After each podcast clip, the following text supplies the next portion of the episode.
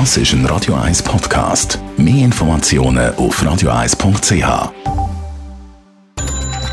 Netto. Das Radio 1 Wirtschaftsmagazin für Konsumentinnen und Konsumenten wird Ihnen präsentiert von Blaser Greinicher. Wir beraten und unterstützen Sie bei der Bewertung und dem Verkauf von Ihrer Liegenschaft. blasergreinicher.ch Jan von Dobbel.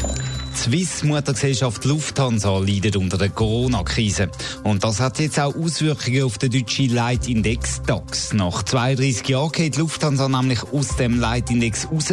Das hat die deutsche Börse mitteilt, weil die Lufthansa zählt wegen dem massiven Kursverlust von seinen Aktien aus der Liste der 30 grössten deutschen Unternehmen raus. Ab dem 22. Juni wird die Airline also nur noch eine Liga tiefer beim MDAX gelistet. Bentley, die britische Automarke, die für Luxus steht, will in Großbritannien 1000 Stellen abbauen. Grund sagt Coronavirus-Pandemie, berichtet BBC. Offiziell bestätigt hat Bentley den Stellenabbau noch nicht. Der Luxusautobauer hat für heute Morgen aber eine Information angekündigt. Dass der Tesla-Chef Elon Musk kein Freund von Amazon ist, das weiß man schon länger. Amazon ist Investor beim Tesla-Konkurrent Rivian und auch die Amazon-Weltraumfirma Blue Origin ist Konkurrentin von Musk in SpaceX. Jetzt hat der Elon Musk Amazon aber auf Twitter frontal angegriffen. Der Amazon-Konzern muss aufgespalten werden, Monopol sagen Unrecht, hat der Elon Musk geschrieben. Grund ist, dass Amazon sich angeblich weigert, ein Buch zu veröffentlichen, wo die Lockdown-Strategie kritisiert. Das sei einfach verrückt, schreibt Elon Musk.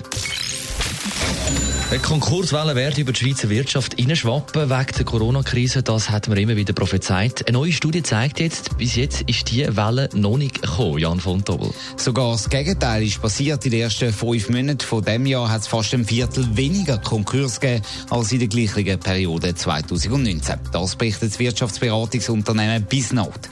Im Mai hat es sogar ein Drittel weniger Konkurs gegeben. Aber das überrascht jetzt schon ein bisschen, oder? Ja, nur auf den ersten Blick, wenn man es genauer anschaut, dann hat man eigentlich können erwarten, dass Konkurswelle nicht so rasch kommt. Dank der Corona-Kredit haben viele Firmen noch ein bisschen Luft bekommen. Aber die Studieautoren, die glauben, dass sogar ein Konkurs-Tsunami auf die Schweiz zukommt. Es ist eben genau gleich wie bei einem richtigen Tsunami. Da zieht sich das ja zuerst auch zurück, bis dann die ganz grosse Welle kommt. Warum ist sich da bis noch so sicher? Man kann zum Beispiel Firmenneugründungen anschauen.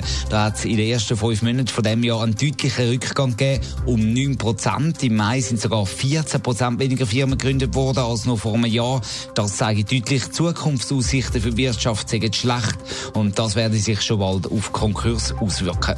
Die Frage ist nicht ob, sondern wann Konkurswelle die Schweiz trifft, so bis bald. Netto. Das Radio 1 Wirtschaftsmagazin für Konsumentinnen und Konsumenten.